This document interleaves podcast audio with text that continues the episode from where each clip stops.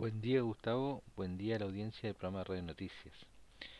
Bueno, hoy charlaremos un poquito sobre que Estados Unidos junto a Japón construyeron una red de satélites interceptores y además concluyó Space Flag, que es el ejercicio táctico para combatientes espaciales que realizó eh, la Space Force de Estados Unidos.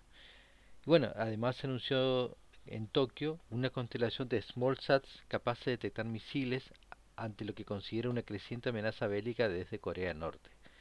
Esta constelación complementará el sistema de defensa antimisiles que ya existe en Japón, que incluye los interceptores PAC-3.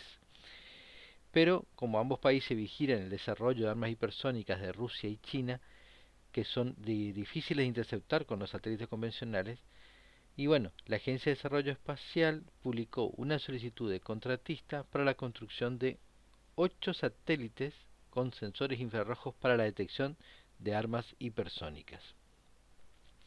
Por otro lado, en el Boeing Virtual Warfare Center se completó el primer ejercicio del Delta Provisional de Entrenamiento y Preparación Espacial, STAR. Eh, a pesar de eh, que se tomaron las previsiones, ¿no es cierto?, por el COVID-19, esta unidad servirá como la organización matriz para una serie de equipos de educación, prueba y evaluación este ejercicio Space Flag tuvo sus inicios en el 2017 por el Comando Espacial de ese momento de LAUS, que estaba en la Fuerza Aérea de Estados Unidos, y son ejercicios en el dominio orbital. Incluyó 34 combatientes. Eh, bien, informó para eh, el programa Radio Noticias Pablo Germán Salazar.